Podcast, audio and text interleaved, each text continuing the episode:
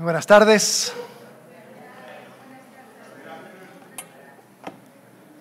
La verdad se, se nota cuando, cuando la iglesia canta y como estaban cantando hace poco, nos unimos al, a la canción que vamos a estar cantando en la eternidad.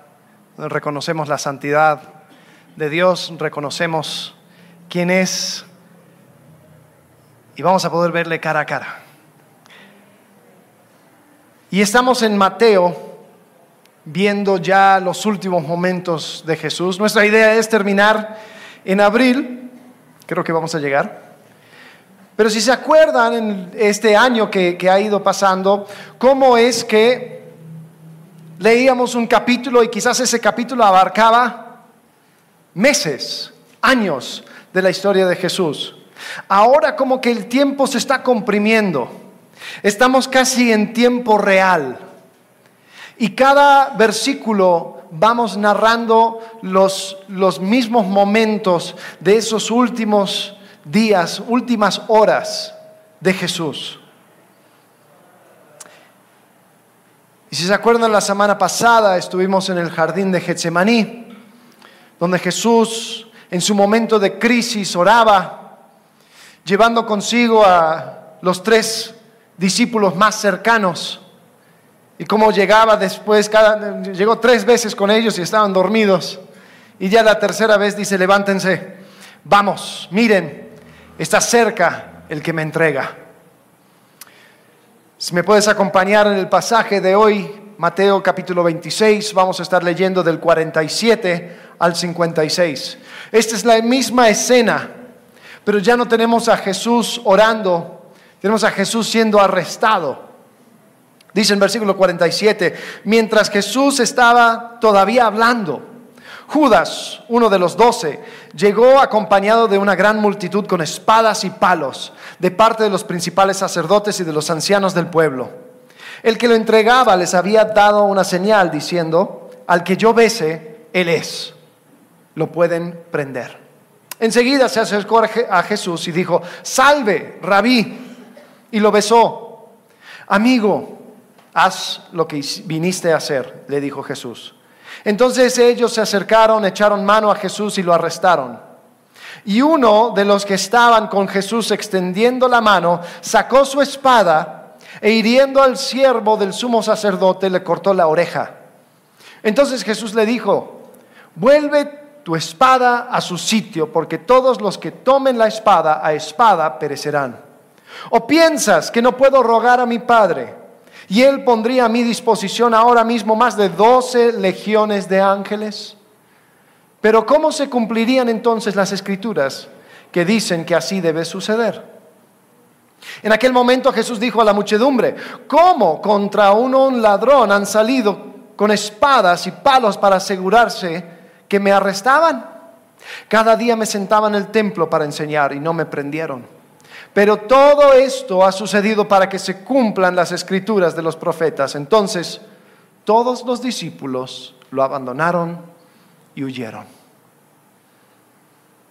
Jesús en este jardín buscó su comunidad más cercana. Él buscó intimidad con Dios su Padre, hablando sinceramente, pidiendo que si era posible que no, que no continuara por este camino, que se lo concediera. Pero no, definitivamente el Padre quiso que Jesús continuara en esta dirección. Y finalmente él aceptó la voluntad del Padre. Quiero tomar esa última parte, la aceptación, y que de ahí nazca una pregunta. ¿Cómo puede ser que Jesús pudiera aceptar este camino. ¿Qué entendió Jesús? Porque si nos damos cuenta del momento en el cual estaba Jesús, en el jardín, fue el último momento donde él tenía, digamos, una cierta libertad a nivel humano. Porque hasta ese momento, antes de su arresto, él podría haber dicho, muchachos, vamos a levantarnos, vamos a irnos, conozco de un lugar donde nunca nos encontrarían, Yo sé cómo, cómo podemos estar y, eh, ah, por cierto, esa pregunta capciosa que le hice acerca de quién le iba a traicionar era Judas. Judas ya está. Eh, vámonos antes de que nos cache. Él podría haber hecho eso.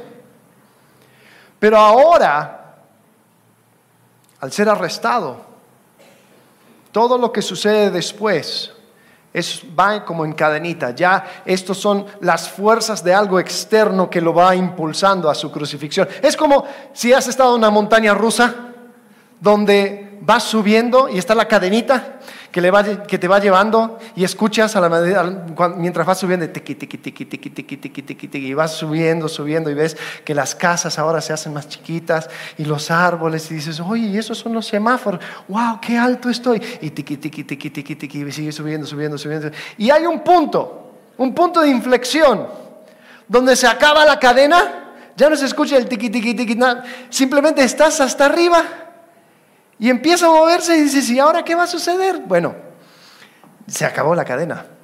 Ahora lo que sucede es que la fuerza de gravedad te va a impulsar hasta que termine. O sea, lo que va a suceder, va a suceder. Ahora ya no está en tu control, ni está en el control del que lo opera. Si algo sucede, lo siento. Ahí estaba Jesús. Se le, se le acabó la cadena.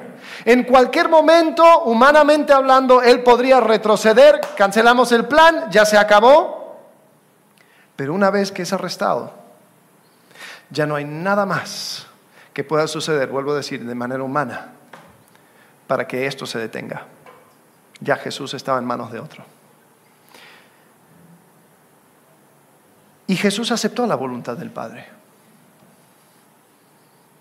Jesús no solamente lo aceptó, sino que también él pudo tener la compostura de mente para poder reprender a Pedro, a que por cierto sabemos que era Pedro, Mateo no lo menciona, pero otros evangelios sí dice que era Pedro, quien saca su espada y corta la oreja del, siervo del sumo sacerdote.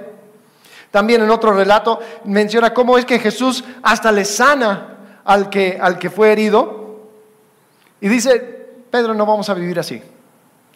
Y después él también reprende a la gente que le está arrestando. O sea, fíjate cómo está Jesús.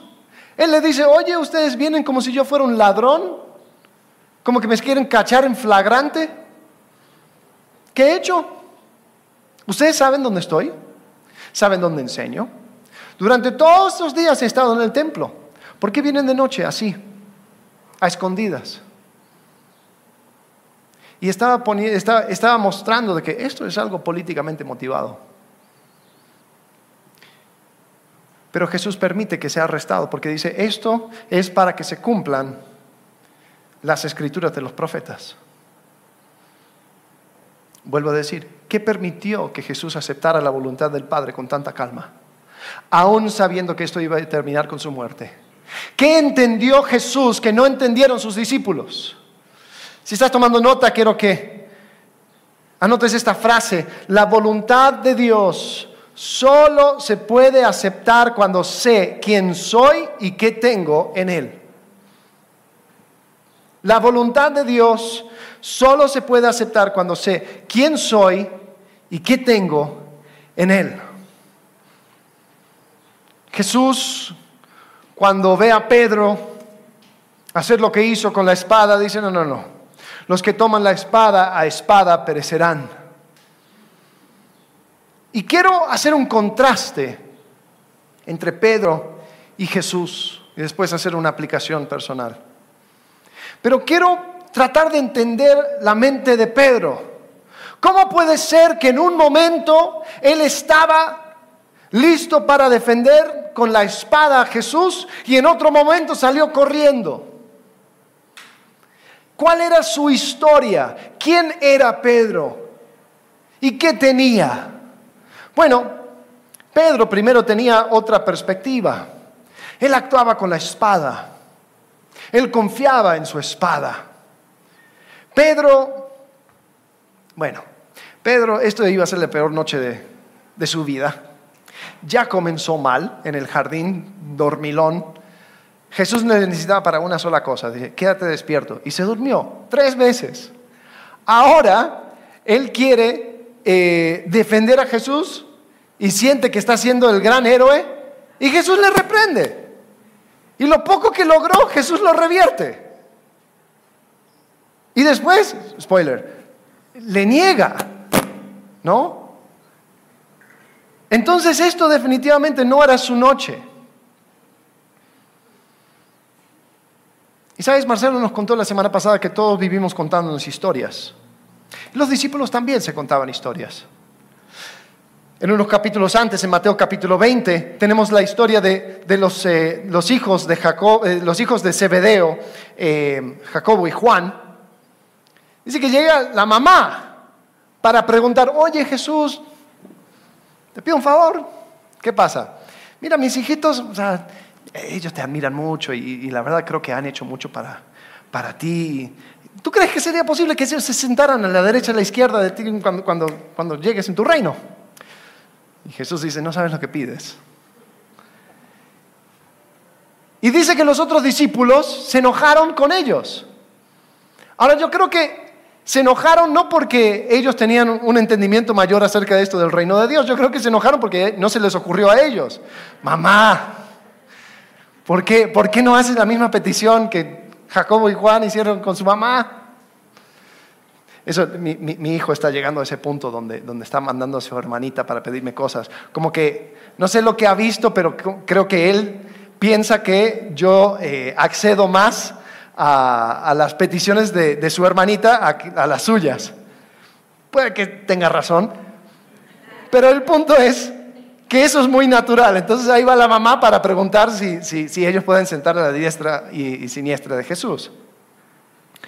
En el relato de Lucas, en, el, en, el, eh, en la Pascua, la cena de Pascua, la última cena, Lucas relata de que ahí mismo, en la comida, empiezan a discutir acerca de quién era el mayor.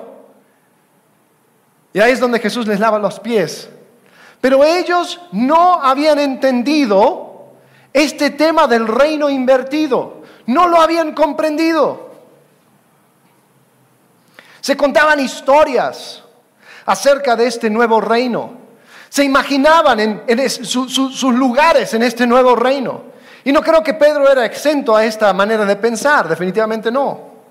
Y ojo, antes de que seamos muy duros con los, con los discípulos, Tenemos que entender que los, los seres humanos funcionan, ellos, nosotros pensamos en metáforas, ¿no?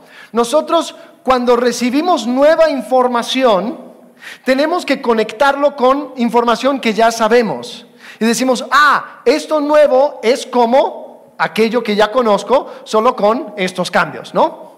Por ejemplo, eh, la palabra automóvil. ¿Se han puesto a pensar? Un automóvil. Eh, la palabra viene de dos, auto, o sea, que, uno mismo está eh, inmóvil, que básicamente dice automóvil es, mueve por sí solo, ¿no? Pero un automóvil, un automóvil no mueve por sí solo. Tiene un motor y usa gasolina y tiene todo ese, sistema, ¿no? Que no me preguntes más porque yo cuando abro el capó simplemente lo miro y digo, hmm, si tiene algo hay que llamar. Eh, pero el punto es, cuando tuvieron que ponerle nombre a esta nueva máquina, dijeron, bueno, ¿qué es? Bueno, es como un carro. Ah, ok, un carro. Y bueno, obviamente un carro eh, es jalado por, por un caballo. Sí, pero es un carro sin caballo. Ah, se mueve solo. Es un automóvil. Oh, es un carro pero sin caballo. Ah, ya. Cuando querían mostrar la película. ¿Y qué es? Bueno, es una imagen, una foto, una fotografía movediza. Ah, sí, porque yo entiendo el concepto de fotografía, pero que se mueve. Ok, entonces agarro algo viejo y lo combino con algo nuevo. ¿Están conmigo? Sí, ok. No sé si te ha tocado en algún momento de tu vida o comprender o explicar el concepto de Uber.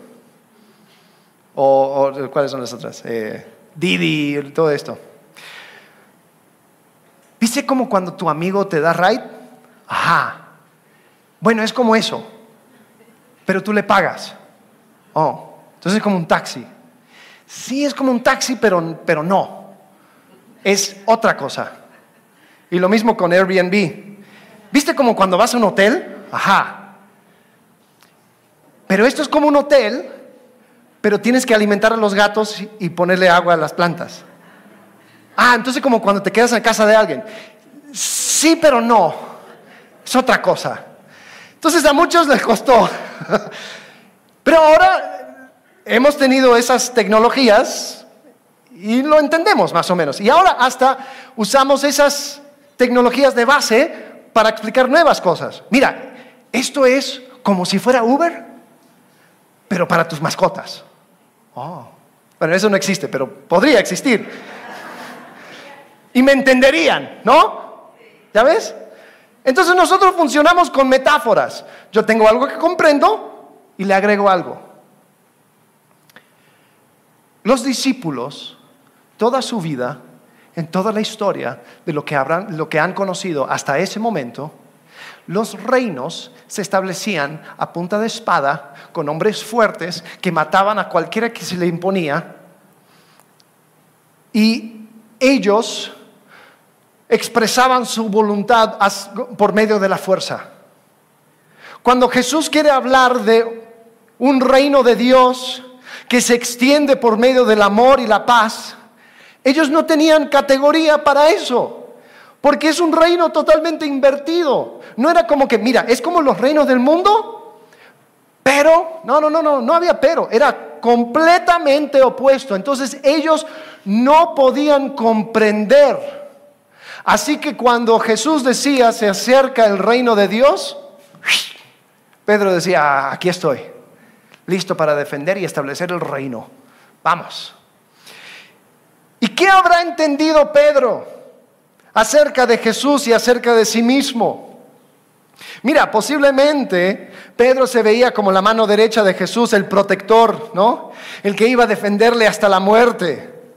Le iba a proteger a Jesús hasta de él mismo, ¿no? Era, era como, como, como aquellos, o sea, cuando, ves a algún famoso, siempre mira alrededor y va a ver un tipo que, que, parece un tanque, que va detrás de él. Y generalmente ni se nota la persona hasta que alguien se le acerca al, al, famoso, ¿no? Eh, y cuanto más famoso, más tanque, ¿no? Entonces, Posiblemente Jesús, eh, Pedro se, veía a sí mismo así. yo, yo voy a defender a Jesús, yo voy a ser el que, el que está ahí, si hay que pelear, yo voy a ser el primero. ¿Y por qué lo, pienso? Porque en Mateo, cuando Jesús eh, le enseña de que, y Pedro mismo dice, dice, tú eres el Cristo, el Hijo del Dios viviente, Jesús dice, lo cachaste, lo entendiste. Esto no te lo reveló carne ni sangre, sino eh, eh, viene, viene de Dios mismo esta información, esta revelación. Después Pedro me muestra que no entendió del todo porque Jesús empieza a decir en Mateo 17, 21, eh, comenzó a declarar a sus discípulos que debía ir a Jerusalén y sufrir muchas cosas de parte de los ancianos, de los principales sacerdotes y de los escribas, y de ser muerto y resucitar al tercer día tomando aparte a Jesús. Imagínate, imagínate la escena. Jesús, ven, ven, ven, vamos a caminar. Jesús, dice, Pedro lo reprendió. Dice, no lo permita el Señor, o no lo permita Dios, Señor.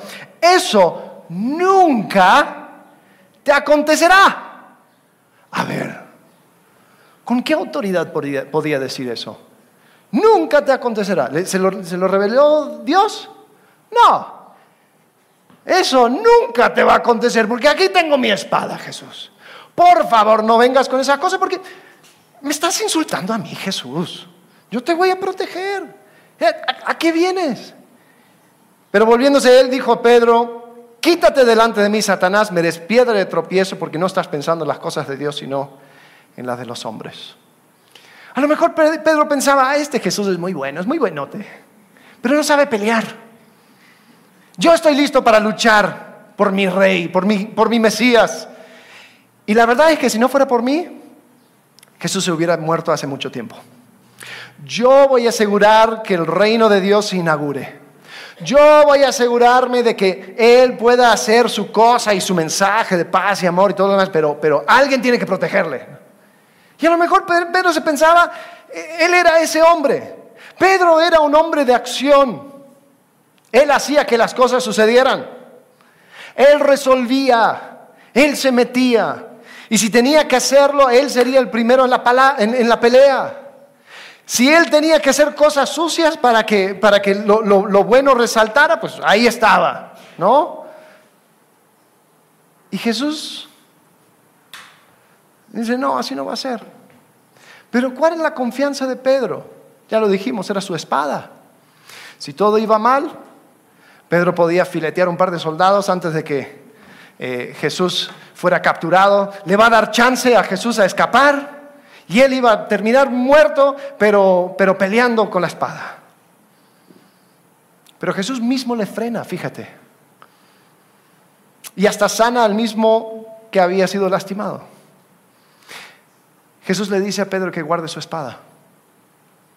Su reino iba a ser diferente. La entrega iba a ser su victoria.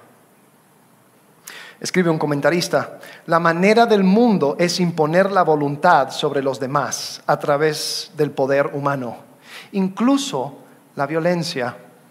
Y la manera del mundo es vengarse contra la violencia con más violencia. La consecuencia inevitable de exaltar la violencia es a menudo un fin violento. Y el reino de Dios no se iba a inaugurar con violencia. ¿Sabes? La historia de Pedro estaba enfocado en él. Él estaba pensando en su rol, él estaba pensando en, o sea, su confianza estaba puesto en lo que él podía hacer, en lo que él traía, en su esfuerzo, sus fuerzas. Y eso hizo que él no pudiera aceptar la voluntad del Padre. Es más, quizás era tanto el, la, disonancia entre lo que él creía acerca de sí mismo y en su confianza y en lo que estaba sucediendo, que, que lo abandonó y se fue, se fue huyendo. Dijo, mira, yo solamente sé una forma de resolver esto, es con la espada, y Jesús me dijo que no, así que yo no tengo nada que hacer aquí. Adiós. Porque la voluntad de Dios solo se puede aceptar cuando sé quién soy y qué tengo en Él. Ahora veamos a Jesús. ¿Qué sabía Jesús? ¿Qué conocía Jesús? Jesús dice en este, en este momento, pero todo esto ha sucedido para que se cumplan las escrituras de los profetas. ¿Qué es lo que tenía que suceder? Bueno, Jesús posiblemente estaba haciendo referencia a Isaías 53, que habla acerca de un siervo, un siervo que iba a sufrir. Y Jesús definitivamente creía que él era ese siervo, sabía que era ese siervo. En Isaías 53, versículo 3 dice, fue despreciado y desechado de los hombres, varón de dolores y experimentado en aflicción. Como uno de quien los hombres esconden el rostro, fue despreciado y no lo estimamos. Ciertamente Él llevó nuestras enfermedades y cargó con nuestros dolores. Con todo nosotros lo tuvimos por azotado, por herido de Dios y afligido. Pero Él fue herido por nuestras transgresiones, molido por nuestras iniquidades. El castigo por nuestra paz cayó sobre Él. Y por sus heridas hemos sido sanados. Todos nosotros nos descarriamos como ovejas, nos apartamos cada cual por su camino, pero el Señor hizo que cayera sobre Él la iniquidad de todos nosotros. Fue oprimido y afligido, pero no abrió su boca como cordero que es llevado al matadero y como oveja ante sus trasquiladores permanece muda. Él no abrió su boca. Jesús sabía que Él era ese siervo. Jesús sabía que eso se tenía que cumplir y había llegado la hora para cumplirlo. Por eso, Él al entender esta historia mayor, al entender quién era, Él pudo aceptar la voluntad del Padre. ¿Y qué tenía Jesús? Si Él sabía quién era, la pregunta es, ¿qué tenía? ¿Sabes lo que tenía Jesús? Él tenía todo el apoyo del cielo. Jesús cuando reprende a Pedro dice, o piensas que no puedo rogar a mi Padre y Él pondría a mi disposición ahora mismo más de doce legiones de ángeles. Mira, para que tengas un poco de, contraste, eh, un ángel, hay una historia en jueces donde un ángel mata a 180 mil personas. Jesús estaba diciendo, mira, yo tengo a mi disposición más de 72 mil ángeles. ¿Tú crees que me impresiona tu espadita, Pedro? ¿Tú crees que eso es lo que me va a salvar?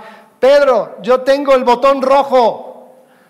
Yo tengo acceso al poder nuclear. Si yo quisiera hacer, si, si mi reino se inaugurara por medio de la violencia, ya hubiera sido inaugurado. Por favor, Pedro, no vengas a pensar que con tu espadita, que por cierto, qué mala puntería, ¿no? Le, rozó la oreja. O sea, una, una, espada con mala puntería, eso, eso va a inaugurar el reino. Por favor, Pedro, por ahí no va. Pregunta, ¿llegaron 72 mil ángeles para rescatarle? No. Eso significa que lo que Dios tenía para Jesús era atravesar esta prueba, este momento. No se escapó de la vista de Dios. Eso no fue el momento más débil de Jesucristo, sino que fue el momento más poderoso, porque fue el momento en que Él enfrentó la prueba con el apoyo completo del cielo. Él sabía lo que tenía. Él sabía quién era. Sabes, escuché una vez a alguien decir que la humildad verdadera solamente se puede dar cuando conozco mi poder verdadero. Porque si esto solamente se tratara de un Jesús que no, no contaba con las herramientas propias para defenderse, bueno, entonces sí sería un momento muy patético. No, bueno, yo hubiera peleado, pero si con que tuviera tres espadas, tres espadas sí, pero una no, pero con tres sí, la armo. Eso no fue. Jesús dijo, yo tengo 72 mil ángeles. ¿Tú crees que esto es un momento de debilidad? De humildad sí, pero no de debilidad. No creas por un segundo que el reino de Dios se va a inaugurar por medio de la violencia. Jesús también sabía que en esta profecía del siervo iba a haber un momento de su resurrección en Isaías 53, versículo 11.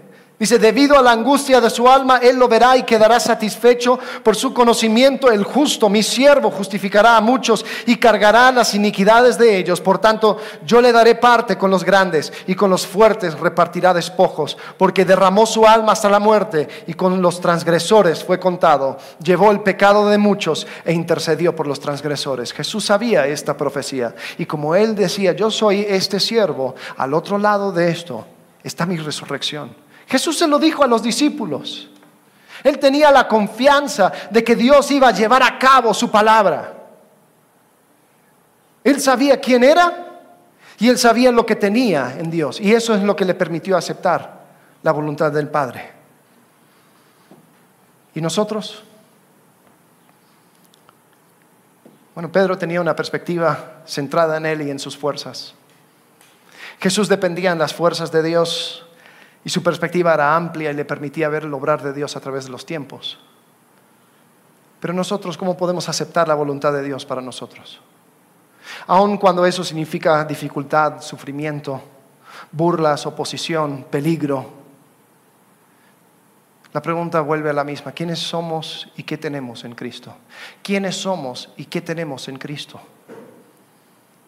Ahora, antes de entrar al tema, es increíble poder ver a Pedro porque podemos ver que Pedro, Dios trabajó mucho en él. Después de que Pedro hace lo que hace, después es restaurado y él tiene el privilegio de predicar el primer sermón después del Jesús resucitado y tres mil personas llegan a confianza en Cristo.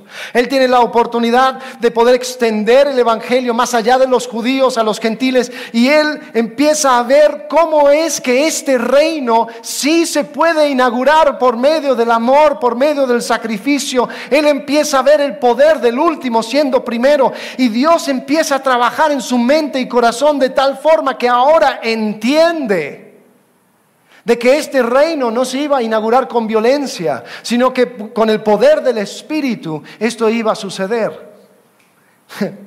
Le tardó un rato, pero lo entendió. ¿Y sabes qué? Cuando nosotros queremos entender quiénes somos y qué tenemos en Cristo, podemos ir a las mismas palabras de Pedro. Pedro, él escribió un par de cartas, convenientemente llamados primera de Pedro y segunda de Pedro. Y él habla a otros discípulos. Y él habla desde la perspectiva, dice, hey, háganme caso, yo viví esto. Yo les quiero compartir un poco de lo que he aprendido. Y habla de una manera muy diferente a este Pedro que vimos en Getsemaní. Primera de Pedro capítulo 2, versículo 21, fíjate. Porque para este propósito han sido llamados. Pues también Cristo sufrió por ustedes, dejándoles ejemplo para que sigan sus pasos el cual no cometió pecado, ni, engaño alguno se halló en su boca, y quien cuando lo ultrajaban no respondía ultrajando. Cuando padecía no amenazaba, sino que se encomendaba a aquel que juzga con justicia. ¿Habrá estado pensando Pedro en esa noche en Getsemaní cuando escribió estas palabras? Ah, sí, me acuerdo que cuando padecía no respondió con amenazas. Yo sí, yo sí respondí con amenazas. Pero ahora me doy cuenta que Jesús nos dejó un ejemplo para que sigamos sus pisadas. Para esto fui llamado, no a defender con la espada, sino que sufrir junto con Cristo. ¿Por qué? Porque Jesús pudo encomendar, fíjate, pudo encomendar a aquel que juzga con justicia. Yo tengo el respaldo del cielo. Y como esto no se escapa de su vista, yo puedo saber de que esto es parte de lo que Dios tiene para mí. ¿Quién eres en Cristo? ¿Cuál es la historia que cuentas acerca de ti mismo? ¿Cómo responder ante el sufrimiento injusto? Pedro se, Pedro se dio cuenta que sufrir injustamente o sufrir por la causa de Cristo te acerca a Él. Ahora, muchas veces nosotros vamos a querer buscar el propósito, y hablamos mucho acerca de esto, ¿no? del, propósito del sufrimiento, y la gente dice, no, seguro que esto te pasó para que cualquier otra cosa sucediera. No estoy hablando de esto. No estoy hablando de, buscarle la quinta pata al gato. Pero yo creo que lo que entendió Pedro es que si tú te vas a oponer al mundo, con un reino invertido, se espera, escuchen bien, se espera que vas a encontrar oposición. Si tú vives en este mundo y te opones a los sistemas de este mundo, se espera que los sistemas de este mundo van a responder con violencia. ¿Sí o no? Y es lo que dice Pedro. Primero de Pedro 4, versículo 12. Amados, no se sorprendan del fuego de prueba que en medio de ustedes ha venido para probarlos, como si alguna cosa extraña les estuviera aconteciendo. Antes bien, en la medida que comparten los padecimientos de Cristo, fíjate eso, o sea, mira, es un tema que he estado masticando mucho, yo todavía no, no he llegado al fondo, pero hay algo en compartir los padecimientos de Cristo que te acerca a Cristo, de tal forma que hay lecciones y enseñanzas muy particulares que no hay otra forma de aprenderlas sin haber pasado por los padecimientos de Cristo. Ahora, si eres de, tinta católica, yo no estoy hablando de flagelarse y todo lo que hacen en Tasco, ¿no? No, estoy hablando de oponerte al sistema del mundo y recibir el mismo rechazo que recibió Jesucristo, porque Él inauguró un reino diferente. Y cuando tú te opones al sistema de este mundo para seguir a Cristo, no te sorprendas cuando vengan los mismos padecimientos de Cristo. En la medida que comparten los padecimientos de Cristo, regocíjense, para que también en la revelación de su gloria se regocijen con gran alegría. Si ustedes son insultados por el nombre de Cristo, dichosos son, pues el Espíritu de gloria y de Dios reposa sobre ustedes. Ciertamente, por ellos Él es blasfemado, pero por ustedes es glorificado. Que de ninguna manera sufra alguien de ustedes como asesino o ladrón o malhechor o por entrometido. Lo que está diciendo es que no me vengas después de haber robado, después de haber sido un metiche, eh, ahora estás, estás sufriendo. Dice, ay, estoy sufriendo como Cristo sufrió. No, no, no, tú estás sufriendo por tus propias tonterías, ¿no? Dice no, no, Pedro dice, no me vengas con eso. Dice, pero si alguien sufre como cristiano, que no se avergüence, sino que como tal glorifique a Dios. Y tal vez está diciendo, yo glorificar a Dios, ¿por, ¿por qué? Esto duele. Yo estoy sufriendo. Glorificar a ¡ay, qué bien! Uh, gracias, dame más. ¿Qué entendió Pedro? Que le permitió hablar de esta manera totalmente distinto a su comportamiento en Getsemaní. Yo creo que él entendió de lo que, se, que, lo que se estaba inaugurando era un reino totalmente diferente. Y él entendió quién era en Cristo y lo que tenía en Cristo. Porque ahora él podía enfrentar la prueba confiado. Y no confiando en su espada, no confiando en su habilidad, no confiando en su conocimiento, sino confiando en aquel que venció por medio de la muerte. En Cristo soy aceptado, soy amado, tengo una posición en los lugares celestiales. Tengo una herencia y la presencia del Espíritu Santo que comprueba esa herencia. Tengo un propósito, tengo una familia nueva, tengo un hogar eterno, tengo un destino seguro.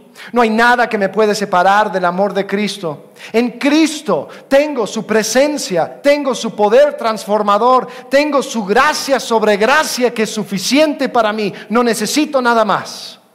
Tengo una iglesia que me acompaña, tengo su palabra para estudiar y tengo acceso libre al trono de Dios. Eso tengo en Cristo. En Cristo lo que soy es una persona nueva, totalmente transformada, con un propósito y un rumbo nuevo. Hemos dicho esto varias veces, pero hay una práctica muy especial. Si, si, quieres hacer esto en tu propio tiempo, agarra Efesios capítulo 1, capítulo 2 y capítulo 3. Y después si quieres hacerlo también con Colosenses 1, 2 y 3. Y subraya cada momento que habla acerca de quién eres en Cristo y lo que tienes en Cristo, te vas a dar cuenta que es una listota.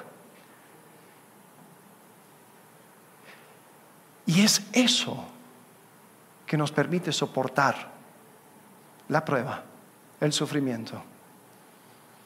Nos permite atravesar aquello que quiere el Padre para nosotros, aunque duela, aunque sea difícil. La voluntad de Dios solo se puede aceptar cuando sé quién soy y sé qué tengo en Él. Pedro y Jesús se separaron esa noche en el jardín. Jesús se fue arrestado y Pedro se fue corriendo. Uno aceptó la voluntad de su padre y el otro mantuvo lo que dijo antes, eso nunca te acontecerá. Pero si la única cosa en la cual confiaba es su espada, se dio cuenta que no daba abasto. Pregunta, ¿cuál es la cosa en la cual pones tu confianza? Quizás es un as bajo la manga, algo que tú sabes acerca de alguien que dice nadie sabe, y si las cosas se pone feo, esto lo saco. No, yo tengo, yo tengo mi empleo totalmente asegurado porque yo sé cosas del jefe que él no quiere que salga. No, no, no, yo, yo estoy bien porque peor de los casos, yo, yo entreno, yo sé jiu-jitsu, ¿no? Peor de los casos, tengo mi cuenta bancaria, tengo un ahorrito ahí que así me puedo mover, así me puedo trasladar, no hay problema. Y terminamos haciendo lo mismo del Padre. Eh, hacemos lo mismo que Pedro, no aceptando la voluntad del Padre. Y qué difícil cuando tenemos que aprender esa lección por medio de Dios quitándonos cada una de esas espaditas que traemos. El as bajo la manga, Esa cosa que yo decía, mira, peor de los casos, esto. ¿Cuántas personas confían en su salud, en su cuerpo y todo lo demás y ahora Dios les da una, una enfermedad? No, yo, cualquier cosa yo trabajo como mula, ah, ok. Parálisis. Tendido en cama. ¿Y ahora? ¿Y tú trabajando como mula, qué tal te fue? No, yo cualquier cosa, pues tengo mi familia. Ajá. Problema familiar. Estoy alejado de todos. Por fin empecé a vivir en el camino del reino y ellos me rechazaron. Ajá. ¿Y ahora? ¿Y ahora qué vas a hacer? Ah, peor de los casos, que mi cuenta bancaria. Ajá. Y otra inflación de golpe, así como el 91. ¿Qué tal? ¿Dónde está tu confianza? ¿Está en tu espadita? ¿Están en aquellas cositas que tú tienes bajo la manga? Cuidado. El reino de Dios no se inaugura así. El reino de Dios se inaugura cuando yo entiendo quién soy y qué tengo en Cristo. Y ahí es donde el reino de Dios empieza a crecer en mí. Y yo puedo vivir. Y me voy a enfrentar a oposición, ojo me voy a enfrentar a problemas. Yo voy a, me voy a enfrentar con el sistema de este mundo que está totalmente opuesto a Cristo. Y vas a sufrir. Y vas a padecer. Y va a doler.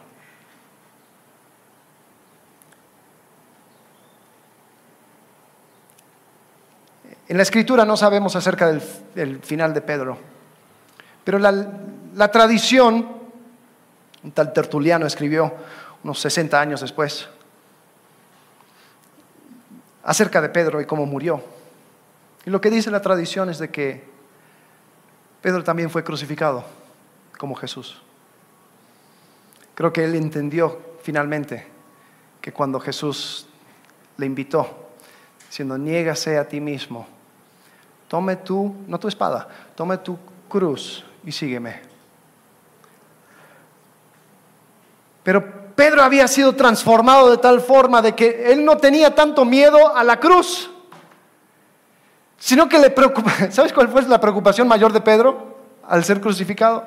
Digo, ¿cómo yo voy a ser, voy a morir de la misma forma que mi Salvador?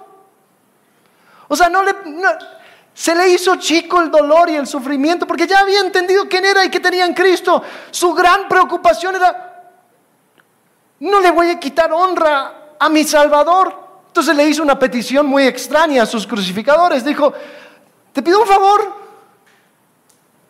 ¿me podrías crucificar de cabeza? Para que el único que lleve en la distinción de ser crucificado sea Cristo. Y esa es la tradición. Pedro fue crucificado invertido. ¿Qué entendió? ¿Qué entendió Pedro en ese lapso? De cuando estaba en Getsemaní corriendo por su vida después de haber sacado su espada y le fue de la patada a terminar glorificando a Dios, crucificado, invertido sobre una cruz. Yo creo que él entendió quién era y lo que tenía en Cristo. ¿Y nosotros? ¿Quién eres? ¿Y qué tienes en Cristo? Vamos a orar. Padre, gracias